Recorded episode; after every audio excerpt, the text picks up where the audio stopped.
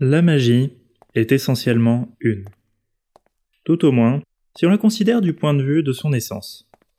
Se comporter en authentique magicien, c'est, grâce au contrôle et à la maîtrise de l'énergie, imprimer à la trame du monde la marque de sa volonté déployée depuis son désir. Mais si l'essence de la magie est une, les formes qu'elle revêt peuvent être très diverses, voire apparemment opposées. Nous avons déjà vu l'une de ces formes lors de l'épisode consacré à la magie du chaos.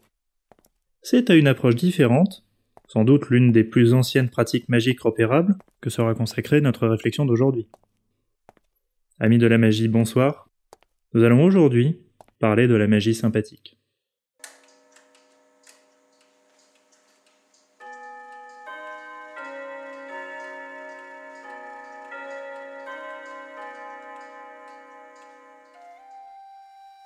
Commençons par évacuer d'emblée la trop classique équivoque sémantique. Ce n'est pas parce que certaines formes de magie peuvent être qualifiées de sympathiques qu'existeraient à côté de celles-ci, et par opposition à elles, des formes ou des pratiques qui pourraient se voir qualifiées d'antipathiques. Le terme sympathique sera toujours entendu ici dans son acception étymologique. Sympathiser avec quelqu'un signifie littéralement ressentir ce que l'autre ressent être en résonance avec cette personne. Selon cette acception, une pratique magique sera qualifiée de sympathique si, et seulement si, elle repose sur une double affirmation. Premièrement, que la partie présente à sa propre échelle les caractéristiques du tout auquel elle appartient. Deuxièmement, comme corollaire, qu'agir sur la partie équivaut, dans le respect de certaines nécessités pratiques, à agir sur le tout. Deux conséquences en résultent immédiatement. Tout d'abord, l'univers doit être conçu selon une logique fractale, au sens où Maria Isabelle Minimelis Bassa définit le mot dans Une nouvelle manière de voir le monde, la géométrie fractale. En écrivant qu'un objet peut être dit fractal s'il est semblable à toutes les échelles. Pour le dire d'une image, c'est le principe d'emboîtement des célèbres poupées russes, dont chacune est identique à toutes les autres exception faite de sa taille.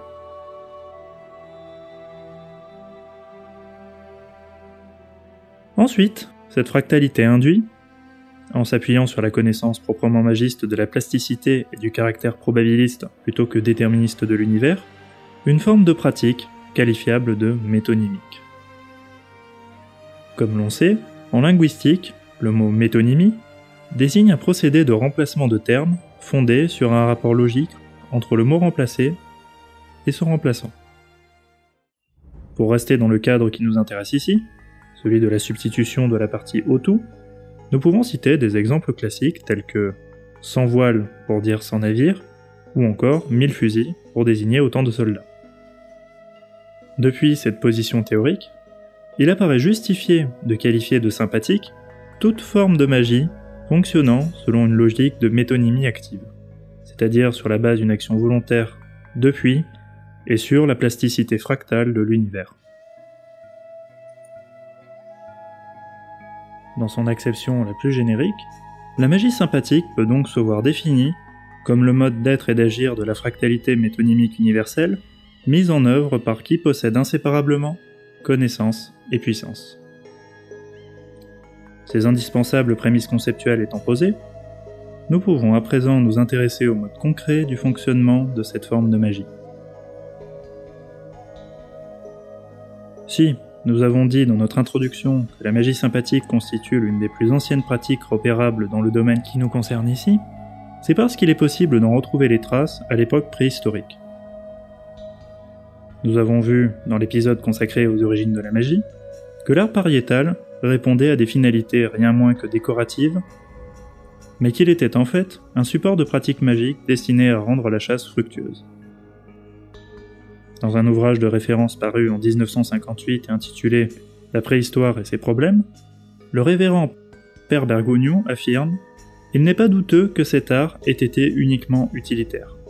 Avant de préciser devant les figurations d'animaux au corps percé de flèches et autres instruments de jet que ces représentations font invinciblement penser à des scènes d'envoûtement magique. Du fait que la magie sympathique est une forme archaïque des arts arcaniques, on ne saurait conclure, sans plus de précaution, qu'elle forme à elle seule le tout des actes magiques. C'est l'erreur de perspective que commet parmi d'autres James George Fraser, dans sa célèbre étude intitulée Le rameau d'or. Celui-ci écrit en effet Si nous analysons les principes de la pensée sur lesquels est basée la magie, nous trouverons qu'ils se résolvent à deux. Le premier, c'est que tout semblable appelle son semblable, ou qu'un effet est similaire à sa cause. Le second, c'est que deux choses qui ont été en contact à un certain moment continuent d'agir l'une sur l'autre, alors même que ce contact a cessé. Fraser nomme ces principes respectivement loi de similitude et loi de contact, faisant en définitive de la sympathie l'essence même de la magie. Il est à noter dans un article publié en 1904 dans L'année sociologique, article intitulé Esquisse d'une théorie magique, Marcel Mauss et Henri Hubert montrent bien, du strict point de vue des sciences sociales, les limites de la conception frasérienne en écrivant Les formules de Fraser sont très catégoriques à cet égard. Elles ne permettent ni hésitation ni exception. La sympathie est la caractéristique suffisante et nécessaire de la magie. Tous les rites magiques sont sympathiques, et tous les rites sympathiques sont magiques.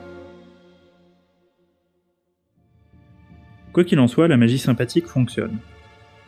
Ceci s'explique par l'action de ce que nous avons appelé une logique de métonymie active. C'est de cette logique qui se trouve mise en œuvre dans une pratique devenue pour beaucoup l'image même de la magie, à savoir l'envoûtement. Surtout si l'on s'astreint à donner à ce mot son sens véritable, celui qu'impose l'étymologie. Envoûter, c'est placer dans le voult, dans une figure de cire, plus communément appelée d'agide. Pratiquer un envoûtement signifie créer un double de la personne ciblée en introduisant dans cette figurine des éléments le plus souvent corporels de cette personne.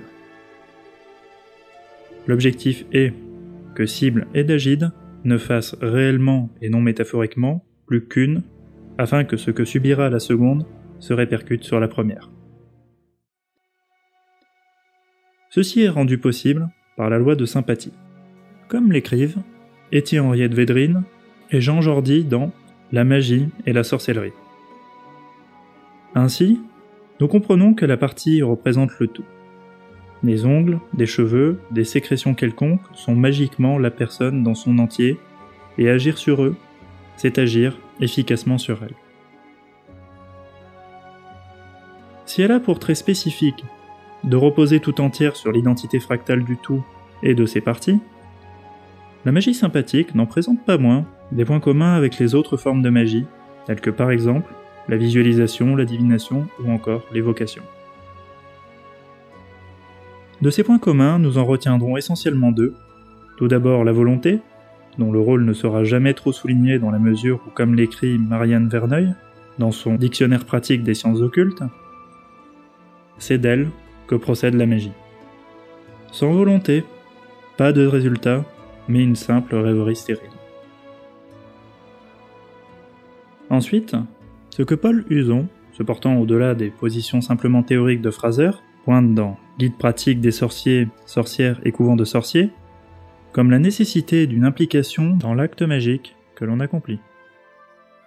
Cet auteur précise fort justement, dans un passage consacré aux divers moyens traditionnels de faire lever une tempête, ce que Fraser n'a pas dit, c'est que ce qui différencie le jeu de l'enfant d'une opération de sorcellerie, c'est le facteur occulte, d'importance vitale, qu'est la participation de notre psyché profonde à l'œuvre entreprise. Sans ce fondement sous-jacent, sans son éveil et sa participation à notre travail psychique, tout ce que nous pouvons accomplir demeure individuel, au plus un exercice superficiel d'autosuggestion, au pire, un monde imaginaire où se réfugient ceux qui ne peuvent plus supporter l'hostilité du monde réel. Il faut atteindre les profondeurs de l'esprit pour qu'il y ait sorcellerie. Sympathique ou non, la magie exigera toujours de ses adeptes une ascèse de la puissance, inséparablement d'un authentique engagement existentiel. Nous l'avons vu, la magie sympathique, même si elle ne constitue pas l'alpha et l'oméga de l'activité magique prise en elle-même, nous ouvre des domaines d'action et des champs d'investigation assurément riches et prometteurs. Ne serait-ce que par le rapprochement qui peut s'établir depuis ses prémices entre le concept d'analogie, au travers de la relation d'échelle métonymique entre le tout et ses parties, et la traditionnelle théorie des correspondances. Mais ça, c'est un autre sujet.